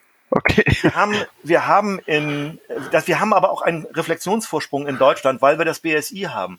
Hm. Wir haben äh, also die Vorstellung, man macht ein bisschen IT-Sicherheit und eine Rechtsgrundlage und schon ist es datenschutzkonform. Das ist nicht in Deutschland ähm, sozusagen das, das, das angemessene Paradigma. Weil wir schon eine starke IT-Sicherheitsbehörde haben. Das haben andere Länder nicht. Hm. Wenn man weiß, wie das BSI zustande gekommen ist, das BSI ist entstanden äh, aus, aus einer Behörde, die die DDR äh, beobachtet hat anhand der, äh, der öffentlich zugänglichen Nachrichten über die DDR. Ich, ich war, war mir nicht sicher, ob es der Bundesnachrichtendienst, ich glaube, es war der Bundesnachrichtendienst. Das, ja, ja. Und da, und äh, da war, da, ich weiß nicht, waren das 2000 Mitarbeiterinnen und Mitarbeiter, ja, die mussten jetzt, und das musste umgewidmet werden. Daraus ist das BSI entstanden. Das ist die Gründungsgeschichte des BSI. Okay. Das heißt, man hatte, man hatte ein Problem, Informationssicherheit. Das Internet, äh, wir, wir schreiben das Jahr 92. Wenn, soweit ich mich erinnern kann, 93 war der Netscape Webbrowser. Es war offensichtlich, ähm, Internet goes, ähm, goes to the people. Ähm, das heißt, jeder wird, äh, es, also ähm, es war vollkommen klar, es entsteht eine neue Klasse an Bedrohlichkeiten, an ernstzunehmenden Bedrohung, Bedrohung. Die Behörde war da und dann hat man daraus eine IT-Sicherheitsbehörde gemacht. Und da hatte man ganz viel Reflexion. Und wir Datenschützer haben uns am BSI dann sozusagen auch mit abgearbeitet. Und diese Unterscheidung zwischen IT-Sicherheit und operativen Datenschutz, äh, diese Konfliktlage so auch institutionalisiert, die gab es so gar nicht äh, in an, anderen Ländern. Und am Anfang haben wir operativen Datenschützer, würde ich sagen, auch bis ja, bis ungefähr 2008, 2009, bis die Stützziele von, von Fitzmann dazu kamen, haben wir, waren wir auch immer sehr nah nur an der IT-Sicherheit und haben gar mhm. nicht haben gar nicht die Grundrechtseingriff durch die Verarbeitung selber, die technisch unterstützt wird. Das haben wir so scharf damals auch noch nicht stellen können. Hm. Also und da bin ich insofern tatsächlich ein bisschen, ja, was für, für mich so typmäßig gar nicht zu mir passt, bin ich tatsächlich ein bisschen ähm, nationalistisch oder sagen wir mal chauvinistisch, hm. weil, weil, ich glaube, dass wir immer noch einen gewissen Reflexionsvorsprung haben in der Unterscheidung dieser, äh, dieser Disziplin. Ja, also ich wollte noch sagen, mein Eindruck ist auch, dass das, es gab ja immer dieses Schlagwort des technischen Datenschutzes und das war schon sehr eng, was du sagst, an diesem ganzen Bereich der IT-Sicherheit mit, mit ja. dran. Also ja. Da kann man sich gut entlanghangeln. Ähm, ich will noch mal ganz kurz zu dieser DSFA zurückkommen. Äh, ähm, wenn man in diesen Artikel 35 reinschaut, da steht irgendwas, äh, also da wird sozusagen am Anfang gesagt, dass das eine Verarbeitung ein hohes Risiko für die Rechte und Freiheiten hat. Und ähm, jetzt, wenn ich mich mal sozusagen versuche, irgendwie in ein Unternehmen reinzuversetzen, frage ich mich, was ist denn ein hohes Risiko? Also wenn ich jetzt sozusagen ein E-Commerce-Unternehmen bin und habe da eine, eine Kundendatenbank, ähm, wo quasi alle Leute drinstehen, die was kaufen, ist das schon dramatisch? Muss ich dann so eine DSFA an dieser Stelle machen oder okay. muss das noch schlimmer sein? Wie machen wir das? Wie geht man methodisch vor? Ähm, eine sehr schöne Frage wieder, sehr nah an der Praxis. Okay. Äh, zwei Sachen. Erstmal, äh, die Kundendatenbank alleine ist noch keine Verarbeitungstätigkeit. Kundendatenbank ist wahrscheinlich, ähm, ja, ist Kundenmanagement. Das ist die Verarbeitungstätigkeit. Da werden Daten erhoben, sie werden verarbeitet, sie werden übermittelt, sie werden auch wieder gelöscht. Artikel 4 Nummer 2 definiert, was eine Verarbeitung ist. Also du hast im Moment nur ein Tool genannt. Ja, ja. Das, also das, das Tool allein ist noch keine Verarbeitung. Das ist das Erste. Okay. Äh, jetzt ist die Frage, die DSGVO kennt nur zwei Risikostufen. Auch da hilft das SDM übrigens, diese Risikostufen mhm. zu bestimmen. Zwei, es kennt normales Risiko und hohes Risiko. Mhm. Stufen gibt es nicht. Das BSI kennt noch das dritte. Sehr hohes, sehr hohe, äh, sehr hoher Schutzbedarf. Schutz, genau. Wir reden dort vom Schutzbedarf. Wir reden vom Risiko. Äh, auch da ist ein Unterschied. Ähm, das BSI, der, der Grundschutz äh, ähm, fragt nach dem Schutzbedarf für, eine, für einen Geschäftsprozess. Wir fragen nach einem Schutzbedarf für eine Person. Äh, die DSGVO redet aber von einem Risiko, das von einer Verarbeitung ausgeht. Auch da, das ist das Gleiche. Der Schutzbedarf, da ist es die Person, im anderen Falle ist es äh, ein Geschäftsprozess, der den Schutzbedarf im Interesse der Organisation hat. Ganz hm. anderes Schutzobjekt. Hm. ganz anderes. Okay, das ist erstmal das eine. So, die DSGVO kennt nur zwei Risikostufen. Normales Risiko. Es gibt im Datenschutz keine Verarbeitung ohne Risiko. Wenn personenbezogene Daten verarbeitet werden, ist immer Risiko da. Okay. Anders wie in der IT-Sicherheit. So, oder gibt es noch hohes Risiko? Äh, und wie, wie bestimmt man das? Da, hatte, da gibt es eine aus dem Arbeitskreis äh, Artikel 29 Gruppe, das ist immer noch ein gültiges Papier, das Working Package 248. Daraus mhm. ähm, sind ähm, ich glaube, es sind neun oder zehn Kriterien, an denen man für eine Verarbeitungstätigkeit bestimmen kann, normales oder hohes Risiko. Das ist, wenn du jetzt mal in einer Suchmaschine suchen möchtest, kannst du mal Muss-Liste eingeben. Einfach Muss, SS minus Liste und DSK oder Bayern. Mach mal Muss, wenn Mussliste alleine nicht reicht, dann gib mal noch Bayern dazu oder LDA. LDA. Genau, das Bayern hat jetzt gereicht. Der Bayern hat gereicht und dann hast du die Mussliste. Wenn du mal ganz runter, ganz runter scrollst, ganz nach unten in die Mussliste, ganz, mhm. ja, ganz nach unten, dann siehst du dort einen kleinen Kriterienkatalog. Siehst du das? Genau, WP 248 so. Revision 1. Ja, ganz genau. So, das gehst du durch. Du hast deine Verarbeitungstätigkeit, du beschreibst sie, äh, eben zum Beispiel äh, Customer Relationship sowieso oder Human Resources oder was immer du jetzt so benutzt und guckst, ob davon äh, von diesen neuen etwas zutrifft. Und wenn, und es gibt ja jetzt, äh, das ist eine Konvention äh, zwischen den Aufsichtsbehörden, wenn zwei davon zutreffen, auf jeden Fall, hast du eine Verarbeitungstätigkeit mit einem hohen Risiko mhm. und das löst DSFA aus.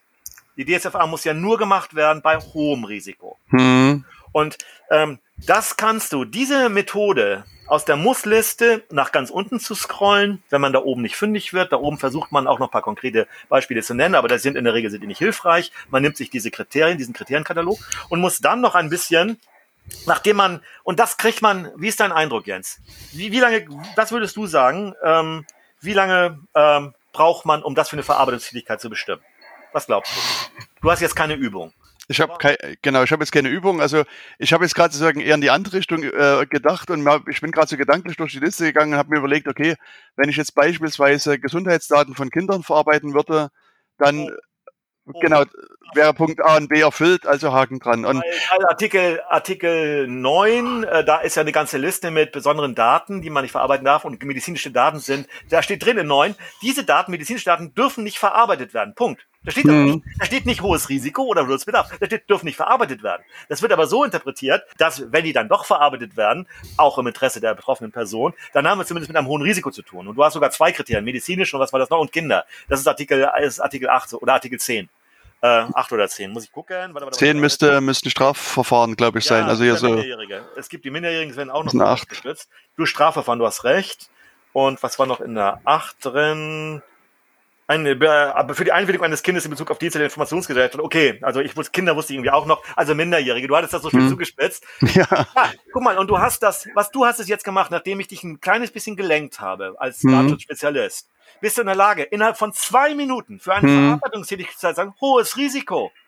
Das heißt, äh, viele Organisationen leiden daran, wissen nicht, müssen wir jetzt eine DSFA machen, ja oder nein, und schieben und schieben Monate, halbes Jahr und sind am Verzweifeln, was sie ja gar nicht machen müssen. Sie müssen auch gar nicht in die IT-Komponenten rein und die ganzen Schwächen subsumieren. Sie wissen das gar nicht bei ihrem Auftragsverarbeiter, wenn sie gar in die, in, irgendwie eine, eine, eine Cloud benutzen, äh, was da alles läuft. Müssen sie auch nicht. Wir kommen von der Verarbeitungstätigkeit von oben und nicht von unten. Wir müssen nicht von unten wie die IT-Sicherheit, sondern von oben kommen, haben bestimmte Eigenschaften, die wir verlangen, außer DSGVO an die Verarbeitung und müssen dann einfach sagen können, äh, äh, hier haben wir ein hohes Risiko, wenn diese Arten personenbezogene Daten verarbeitet werden. Damit haben wir also hohe Anforderungen an die Protokollierung, hohe Anforderungen an die Vertraulichkeit, hohe Anforderungen an die Zweckbindung und so weiter was ich mir jetzt sozusagen, wenn ich die Liste durchgehe, wo ich eher Schwierigkeiten hätte, wären so jetzt bei, äh, bei den Punkten C und D, also Datenverarbeitung großen Umfang.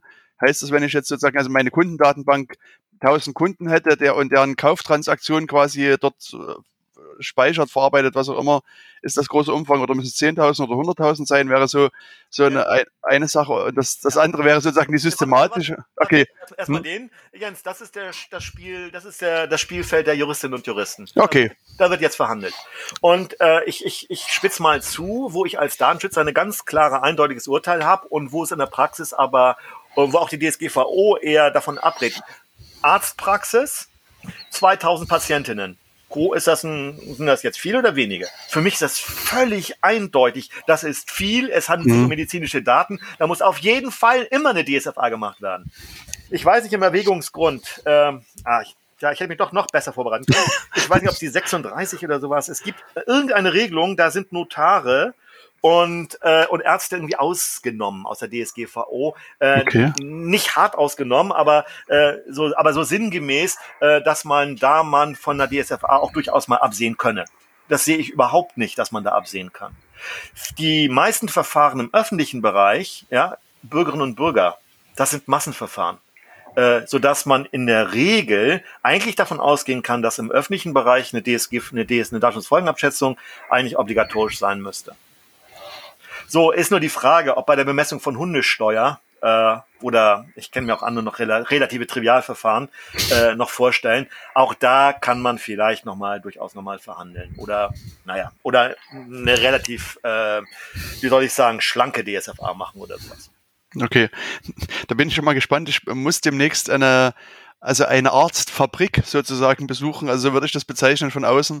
Und ich werde ja mal fragen, ob die eine DSFA gemacht haben. Noch mit großen Augen angeguckt. Aber nee, das zweite ist, ähm, die systematische Überwachung steht dann hier drin. Also was, was würdest du unter einer systematischen Überwachung verstehen? So. Ähm, Mitarbeiterkontrolle. Und da gibt es auch verschiedene Grade an Mitarbeiterkontrolle. Ich äh, ähm, da, ja, wir haben hier einen Konflikt, äh, äh, was Mitarbeiterdatenschutz angeht. Auf der einen Seite ist der verantwortlich dafür verantwortlich, dass die Sachbearbeitung, äh, die ist also compliant arbeitet. Arbeitsverträge einhält, äh, Geschäftsverteilungspläne einhält, generell sich an Gesetze hält. Ähm, das ist das, das ist das eine. Gleichzeitig haben Mitarbeiterinnen und Mitarbeiter aber ihrerseits auch Bürgerrechte auch am Arbeitsplatz und aber auch der Verantwortliche muss, um seine Verantwortung ausüben zu können, äh, durchaus äh, Mitarbeiter und Mitarbeiter kontrollieren. Und wo ist jetzt äh, der angemessene Arbeitspunkt, den man da einstellen kann. Es, ich, ich, also, und das würde ich sagen, ist für, für unterschiedliche Branchen ist das unterschiedlich äh, irgendwie zu handhaben, so dass es da keine allgemeine Regel ist, was jetzt eine systematische Überwachung ist. Ähm, ich würde sagen, eine Stechuhr zu benutzen oder auch eine, eine, eine Protokollierung zu benutzen, eine Applikation, wo allen klar ist, was in diesen Protokolldaten drinsteht und so, das ist das ist vielleicht, vielleicht also gerade eben noch vor der Grenze einer durchgängig systematischen Überwachung, wo jede Tätigkeit, bei Amazon ist es ja offenbar so, dass äh, noch wirklich jeder Handschlag dort offenbar kontrolliert wird. Dort ist es absolut eindeutig, äh, dass man da mit der DSGVO reingehen muss. Ich kann mich dunkel erinnern, dass es im, im Bereich des Bundesdatenschutzgesetzes früher auch so ein Konstrukt gab, hieß das Vorabkontrolle oder irgendwie sowas. Ist das identisch? Sind das sozusagen. Nein. Nein, okay. Es gibt einen Diff zwischen der klassischen Vorabkontrolle und der DSFA. Äh, wenn, man die, wenn man die Vorabkontrolle damals gut gemacht hat, ich meine, wir sind jetzt 2022, äh, die DSGVO ist jetzt schon sechs Jahre, ne? das ist ja nicht erst mhm. 2018, sondern 20, sondern Mai 2016 ja. äh, sollte man sich ja schon an der DSGVO äh, orientieren. Ähm, aber wenn man die, die Vorabkontrolle gut gemacht hat, dann ist das Diff zur DSFA relativ klein. Dann, okay. man, dann ist, dann ist, dann, dann ist, sind wesentliche Sachen eigentlich erledigt. Aber die, die Systematik äh, einer Datensfolgenabschätzung, wie im Kurzpapier Nummer 5 der DSK entwickelt wurde, dann war ich mit beteiligt, deswegen, das kenne ich ganz gut, weiß ich auch die Genese, wie dieses Kurzpapier zustande kam. Dahinter standen 30 Jahre Erfahrung, wie man Privacy Impact Assessments macht im Commonwealth. Also zwar hat England ein miserables Datenschutzniveau, aber es gab dort ähm, äh, es gab dort gute Praktiken, wie man Assessments macht äh, in Bezug auf Privacy. Und äh, damals, ähm, bevor dieses Kurzpapier geschrieben wurde, gab es eine Publikation von Fraunhofer vom ULD und ich meine, das waren, ich bin mir nicht ganz sicher, die Wirtschafts, äh, ich meine Uni Kassel oder Karlsruhe. Japan, China, Mailand, Madrid. Das, das ich bin mir nicht ganz sicher im Moment. Mhm. Äh, also die hatten gab es ein Papier. Und da wurde das, äh, wurden die englischen Erfahrungen, was Assessments angeht, im Privacy-Bereich, wurden dort noch einmal konzertiert aufgelistet. Ich bin sehr, sehr, äh, ich habe sehr, sehr hohes Vertrauen in diese Methodik des Kurzpapiers Nummer 5 da, da man muss nichts abkürzen, es kommt auch nichts mehr dazu. Zusammen mit dem Standarddatenschutzmodell hat man ein sehr, sehr starkes Instrument, um die DSFA wirklich durch, zu leisten. die Frage, die ich in dem Zusammenhang noch hatte, ähm, ich kann mich erinnern, dass damals äh, das auch gefordert wurde, dass man bei Videoüberwachung sowas macht, also diese Vorabkontrolle. Ist es jetzt auch bei DSFA wieder so, dass ich äh, das machen müsste oder würdest du sagen, Videoüberwachung fällt raus? Nee, das, das würde ich nicht sagen. Also Okay. ähm, die Videoüberwachung, es kommt drauf an, sagen die Juristinnen und Juristen. Mhm. Äh, ich, ähm, wird der öffentliche Bereich äh, einge, ein, eingesehen, also wie, ist- wie ist der Grundrechtseingriff mit der Videoüberwachung? Äh, so, äh, ich glaube, dass man eine, eine Videoüberwachung äh, so getrimmt bekommt, dass man, dass es nur ein normales Risiko auslöst. Ja, also es gibt sehr gute zweckgemäße Gründe, eine Videoüberwachung am Eingang zu machen, zum Beispiel so etwas. Äh, so und dann hat man normales Risiko und dann muss man wahrscheinlich, da muss man keine DSFA machen. Okay. Also ich kann mir vorstellen, dass man, eine, dass man eine Videoüberwachung innerhalb einer Organisation so konfiguriert bekommt, dass man nicht in hohes Risiko reinrauscht. Und wie ist so dein Eindruck aus de deiner sag mal, Prüfpraxis? Gibt es viele Unternehmen, die eine DSFA machen oder ist das eher, ist das nur ein 1% Unternehmen, sind das wenige? Wie ist so der, der Eindruck aus der Praxis jetzt? Äh, Ich finde deine Frage ganz wunderbar. ja, ähm, ich, ich schöpfe jetzt natürlich keine Quote. Ähm, so, äh, nee, warum haben wir keine Forschung dazu? Wir brauchen, das wäre mal Datenschutzforschung. Wir haben ganz paar Institute. Wo sind diese? Das finde ich sehr, sehr interessant, sehr, sehr wichtig. Eigentlich müsste jede Organisation sofort DSFAs vorlegen können. So allein äh, was Personalmanagement, Personalverwaltung angeht. Wir haben typischerweise medizinische Daten, wenn die Organisation nicht ganz klein ist, äh, so vorlegen, dann sind wir drin. Ähm, und, äh, und also, ich kann das mal allgemein beantworten. Ähm, ich würde sagen, äh, es sieht ganz, ganz schlecht aus, was das Vorlegen können von DSFAs angeht.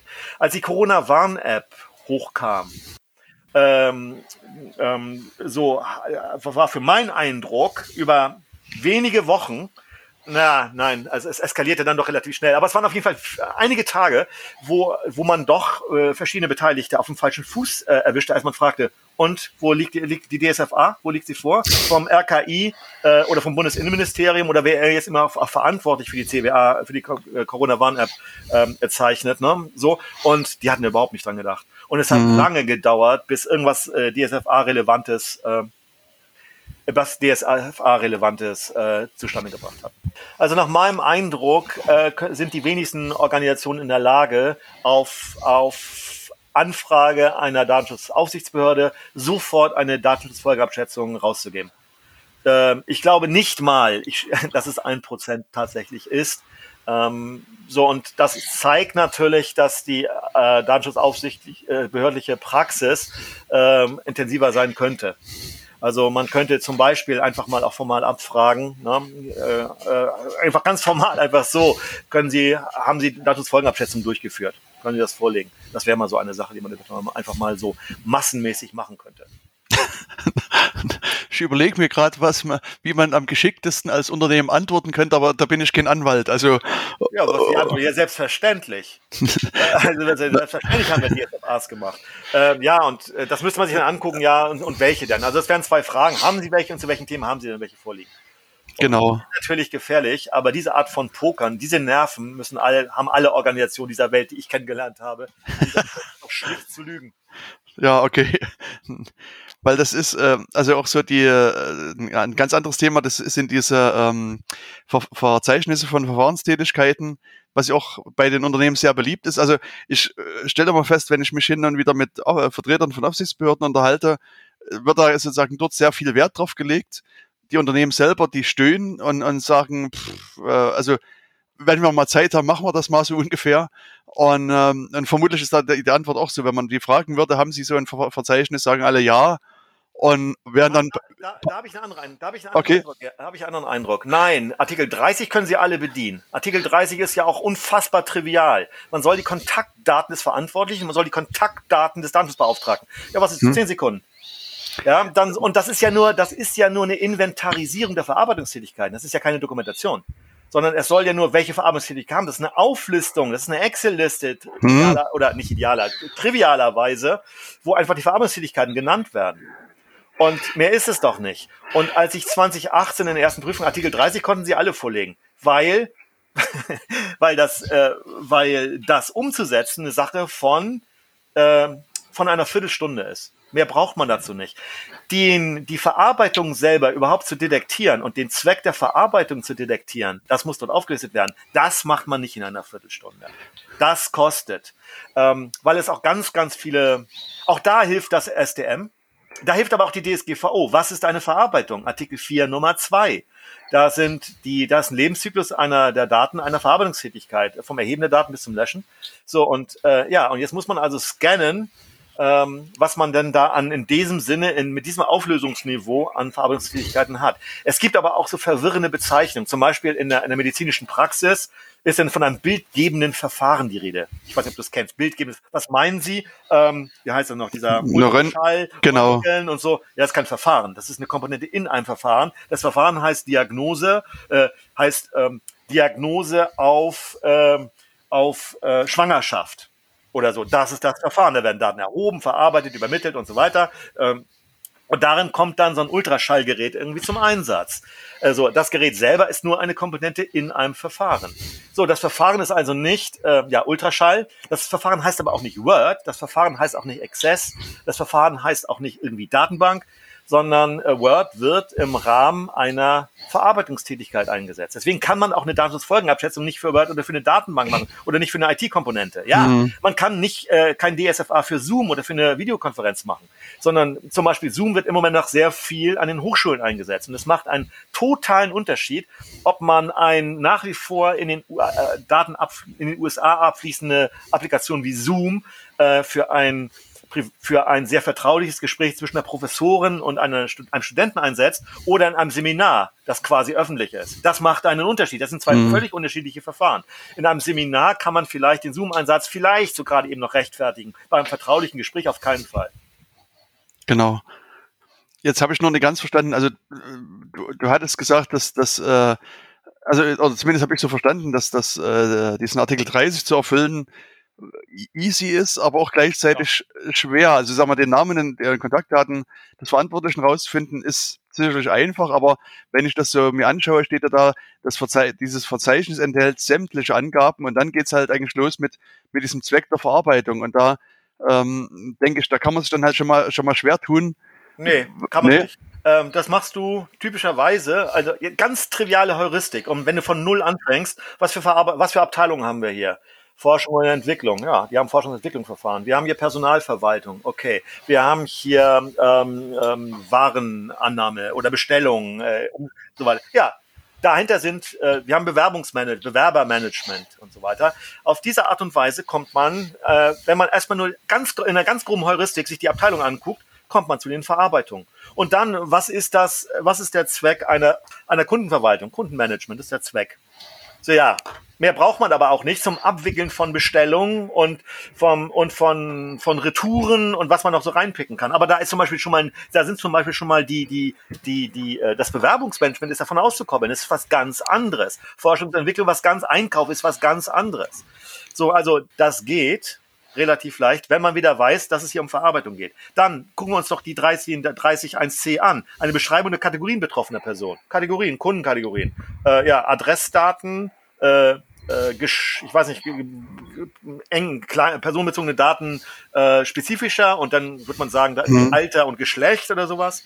Die Kategorien von Empfängern, auch das, das ist doch ganz schnell gemacht, wenn eine Organisation sich einigermaßen kennt. Wenn sie sich nicht kennt und sich da und da schwer fällt, heißt das, die Organisation hat überhaupt keinerlei reifen Prozesse. Diese, diese Organisation ist sehr, sehr schlecht. Ja. Die möge bitte pleite gehen. Ja, weil, weil da nichts stimmt. Da stimmt weder der mhm. Datenschutz, da wird auch der, da wird auch die Kundenorientierung nicht, da wird auch die Funktionalität nicht wirklich funktionieren. Gegebenenfalls, gegebenenfalls Übermittlung von personenbezogenen Daten an ein Drittland geschenkt. In der Regel hm. ist nicht, ist wahr. So, was haben wir denn noch? Äh, wenn möglich, die vorgesehenen Fristen für die Löschung, wenn möglich. Ja, ist nicht möglich, raus. Natürlich ist das möglich, das ist schlimm. Und allgemeine Beschreibung der TO-Maßnahmen. So, damit ist 30.1 schon, schon erfüllt. Danach kommt der Auftragsverarbeiter. Jens, das ist geschenkt. Das ist okay. Übung geschenkt. äh, aber ich, ich nehme deine Beobachtung ernst. Ähm, mhm. Und ich will das äh, in keinster Weise irgendwie lächerlich machen oder so, ähm, sondern ich will das einfach ein bisschen runterstrippen, weil bei 30, äh, monatelang halten sich bei 30 auf.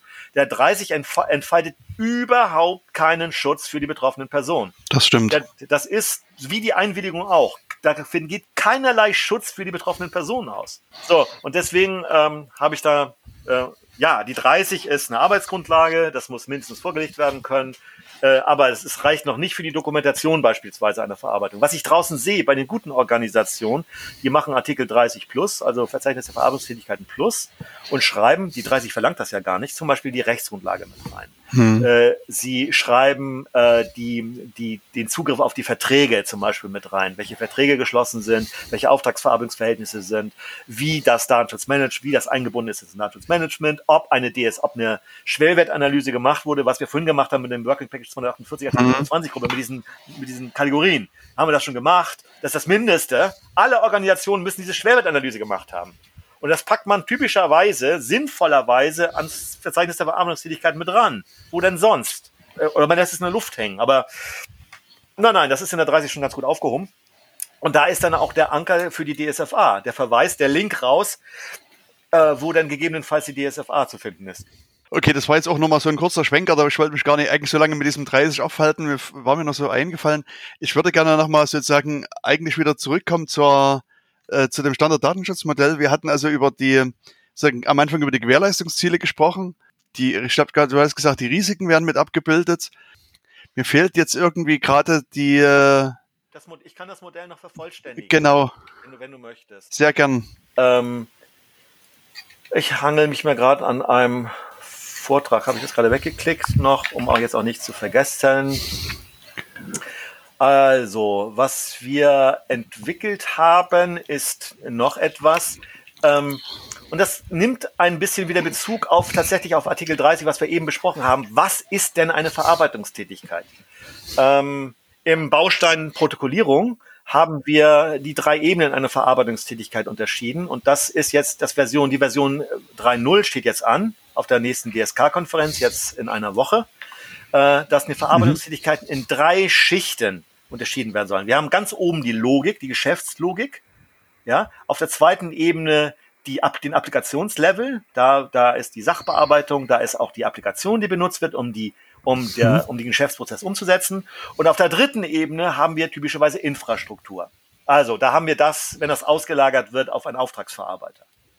Okay. Und, ja, und hm. das ist das eine. Und wenn man Artikel 4 Nummer 2, ich habe das schon das dritte Mal genannt, da ist die Definition einer Verarbeitungstätigkeit drin, wenn man den Lebenszyklus annimmt, dann hat man da, wenn man das jetzt grob nimmt, das Verständnis von einer Verarbeitungstätigkeit, den Erhebungszusammenhang, den Persistierungs-, also den Speicherungszusammenhang, den Verarbeitungszusammenhang, da gehört auch Übermittlung zu, und den Löschzusammenhang.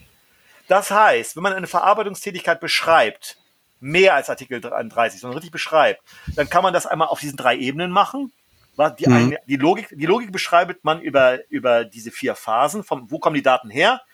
Wie werden die irgendwie äh, vorbereitet, damit sie verarbeitet werden können? Und wie werden sie wieder gelöscht? Und wie läuft das auf den Schichten 2, auf der Sachbearbeitungsebene und auf der Infrastrukturebene? So, das sind schon mal zwei Dimensionen, um eine Verarbeitungstätigkeit zu schreiben. Und in der Z-Achse, stell dir das mal bitte jetzt vor, ich verlange jetzt ein bisschen mhm. viel von dir, sind die Gewährleistungsziele. Damit kannst du für eine Verarbeitungstätigkeit, für jede einzelne Phase, auf jeder Ebene und für vollständig für Artikel 5 jedes Risiko adressieren. Du hast also auf diese Art und Weise typischerweise ähm, ja mindestens 84 verschiedene Konstellationen, die du betrachten musst. Und dann kann man doch, man kann, der Verantwortliche ist verzweifelt. Was soll das? Mein Gott, ist das komplex? Der Datenschutzbeauftragte, die Datenschutzbeauftragte, die damit zum ersten Mal in Berührung kommt, sieht, oh mein Gott, man kann es ja wirklich so systematisch machen. Was ist das denn? Ist da auf der einen Seite entsetzt, weil sie oder er den ganzen Fusch, den er bisher und den sie bisher gemacht hat, nochmal deutlich wird, dass da nur Fusch war ähm, und ist gleichzeitig aber, wenn sie es dann ernst meint äh, und er, ähm, sehr, sehr dankbar weil man jetzt wirklich vollständig in einem Team, wenn man zum Beispiel eine Datenfolgenabschätzung machen will, das komplett durchgehen kann. Und das ist Excel-Tabellen zugänglich. ja? für, für jedes einzelne Konstellation habe ich ein Integritätsrisiko, ich habe ein Vertraulichkeitsrisiko, ich habe ein Zweckbindungsrisiko, ich habe ein Transparenzrisiko. Das muss alles protokolliert werden, was dort passiert. Und dann kann ich auch Ampel machen, ganz trivial, das ist safe bei uns, da müssen wir was tun, das ist rot. Und auf diese Art und Weise kommt man zu einer vollständigen ähm, äh, DSGVO-orientierten Beurteilung der Risiken einer Verarbeitungstätigkeit und hat dann noch mit den ganzen Maßnahmen, das SDM hat ja, einen, hat ja, einen, hat ja einen relativ großen Katalog mittlerweile an Schutzmaßnahmen. Also wie sieht dann zum Beispiel ein, ein Rollen- und Berechtigungskonzept aus, äh, aus Datenschutzsicht? Äh, Protokollierung hatte ich vorhin schon gesagt. Lösch haben wir ja alles. Alles, unser Repository ist das ist Landesdatenschutzbeauftragte Mecklenburg-Vorpommern. Ähm, da findet man zum SDM das meiste, das ist das aktuellste. Dort wird das Modell, da wird auch die englische Übersetzung und dort werden auch die Bausteine, sind dort publiziert.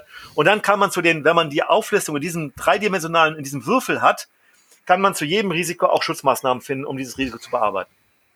Die Beschreibung gerade mit dem Würfel, das klang sehr interessant. Das äh, bin ich sehr gespannt, äh, das, das auch mal zu lesen. Und ich würde mich natürlich freuen, wenn das auch dann äh, quasi das offizielle Licht äh, erblickt und man das dann quasi einsetzen kann. Ähm, du hast jetzt sozusagen viele Details erzählt von dem Datenschutzmodell. Wie sieht's denn aus mit dem Einsatz in der Praxis? Äh, wird das nur in, in Schleswig-Holstein eingesetzt, bundesweit eingesetzt, europaweit oder wird es gar nicht eingesetzt, weil die Unternehmen sagen es uns zu, zu theoretisch? Wie ist so dein, dein Eindruck? Also zum einen nochmal zum Würfel zurück, den kannst du auch einsetzen, den, so, wenn das, wenn das dich einfach überzeugt. Das muss mhm. nicht in der öffentlichen oder in der offiziellen SDM-Veröffentlichung sein. Äh, der Würfel ist einfach super, eine super vernünftige Angelegenheit zur Modellierung und zur Darstellung irgendwie von Farblasttätigkeiten und den Phasen und so weiter. Ähm, deine Frage nach dem Einsatzszenario, natürlich nicht nur in Schleswig-Holstein. Wir haben in Schleswig-Holstein, das hat das irgendwie angefangen, aber es war sofort auch in Mecklenburg und es war auch sofort bundesweit rum. Relativ spät ist es dann erst in Bayern auch gelandet, aber auch, aber auch in Bayern äh, wird das äh, genutzt.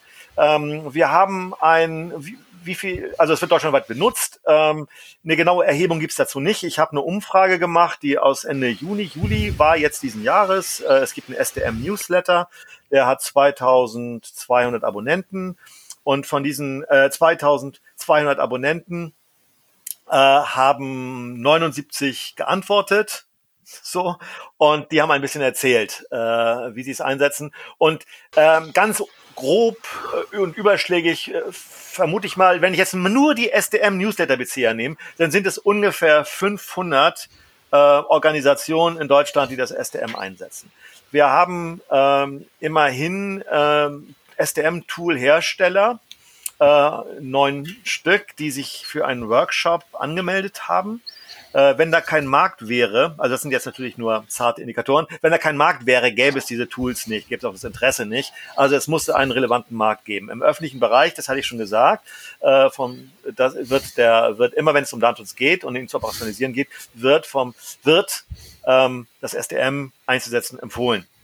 Äh, ähm, was da jetzt im öffentlichen Bereich ist, ich nehme an, dass es im öffentlichen Bereich stärker eingesetzt wird als im privaten Bereich. Also es ist kein rein akademisches Tool, hm. Äh, dem SDM wird da Vorwurf gemacht oder eine, eine Schwäche als Schwäche angelastet. Das SDM sei komplex.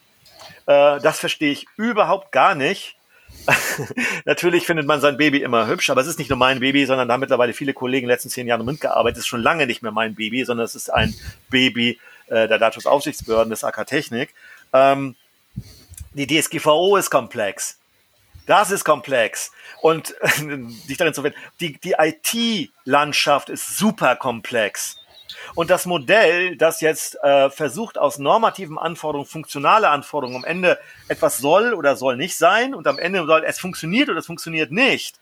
Diese Transformationsleistung, äh, die muss ja, die, die, die, die darf ja nicht unterkomplex sein, wenn man zwei superkomplexe Objektbereiche aufeinander bezieht und das eine das andere dirigieren soll.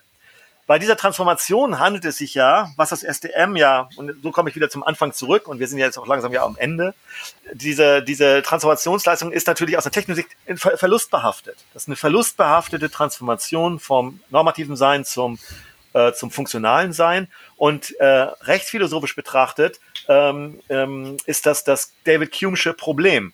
Von David Hume hatte, und das ist ein absoluter Klassiker in der Rechtsphilosophie bis heute, äh, da hatte sich auch Immanuel Kant in seinen Ethiken ganz kräftig bedient, ähm, hatte gesagt, dass aus dem Sein kein Sollen folgt. Das ist nun mal die Sprache der Philosophinnen und Philosophen. Und umgekehrt aus dem Sollen äh, folgt auch kein triviales Sein. Das ist ein Verlust, das ist ein Transformationsproblem. Und diese Transformation äh, zwischen diesen beiden, naja, Domänen, kann man ja so sagen, ähm, so, dass, dass die so passiert, dass die Technikerinnen und Techniker äh, sich wohl und verstanden fühlen, dass aber auch die Juristinnen und Juristen sich wohl und verstanden, aber auch die Betriebswirte äh, und ähm, so zu sagen, nee, ist aber zu teuer oder äh, ja, kriegen wir es doch noch billiger hin, ist ja okay, es muss rechtskonform sein, aber ähm, da muss es auch noch eine andere Lösung geben. Also ein berechtigtes Statement eines Betriebswirt, einer Betriebswirtin in einer Organisation. Auch wissenschaftlich noch, ähm, dass das Ganze reflektiert wird. Äh, das, dafür braucht man ein Modell. Das geht nicht ohne ein Modell. Ähm, und das ist auch der ganzen Welt klar, dass es ohne Modellierung nicht, nicht geht. Nur ausgerechnet im Datenschutz meint man irgendwie unmittelbar aus dem Recht, ganz aus dem Regelwerk, ganz direkt dann auf die Technik durchgreifen zu können, was irgendwie gar nicht geht. Man braucht auch eine Ausbildung dafür. Das SDM ist nicht, ist, macht eine Komplexitätsreduktion der DSGVO und der Technik. Gleichwohl muss man aber, wie jede Methodik, auch Grundschutz muss man lernen, auch ISO-Standards muss man lernen, muss man auch Standard-Datenschutzmodell lernen. Man muss es ein bisschen üben. Aber ich bin, ich habe jetzt einige oh, Tausende ähm, ähm, Lehrgangsteilnehmer mittlerweile gehabt. Und äh, die sind am Ende nach acht Stunden sind in der Regel auch erstaunt, wie Handlungsfähigkeit, handlungsfähig man werden kann, äh, wenn man durchaus der Ansicht ist, dass die ganze Sache durchaus mit Logik anzugehen ist. Und das ist auch mit Logik angehbar. Das heißt, so ein kleiner Werbeblock, wenn man mehr wissen will, wendet man sich dann an das ULD oder wohin würde man sich wenden, wenn man sagt, man braucht jetzt so einen Tageskurs oder einen, einen Kurs überhaupt? Ja, ich, ich möchte für meinen Kurs jetzt nicht werben. Ich bin wahrscheinlich kein guter Marketingmensch. Man schmeißt eine Suchmaschine an. Es gibt ja auch gut, also man schmeißt eine Suchmaschine an und äh, füttert die mit ein paar Stichworten und dann findet man durchaus Kurse. Okay. Also, äh, das ULD hat, mit, hat seit Corona die Schulungen ziemlich eingestellt. Ein ganz paar Schulungen finden gerade noch wieder statt. Es wird gerade wieder ein bisschen was aufgebaut. Man kann sich auch ans ULD wenden, ist aber vielleicht nicht die schnellste Lösung.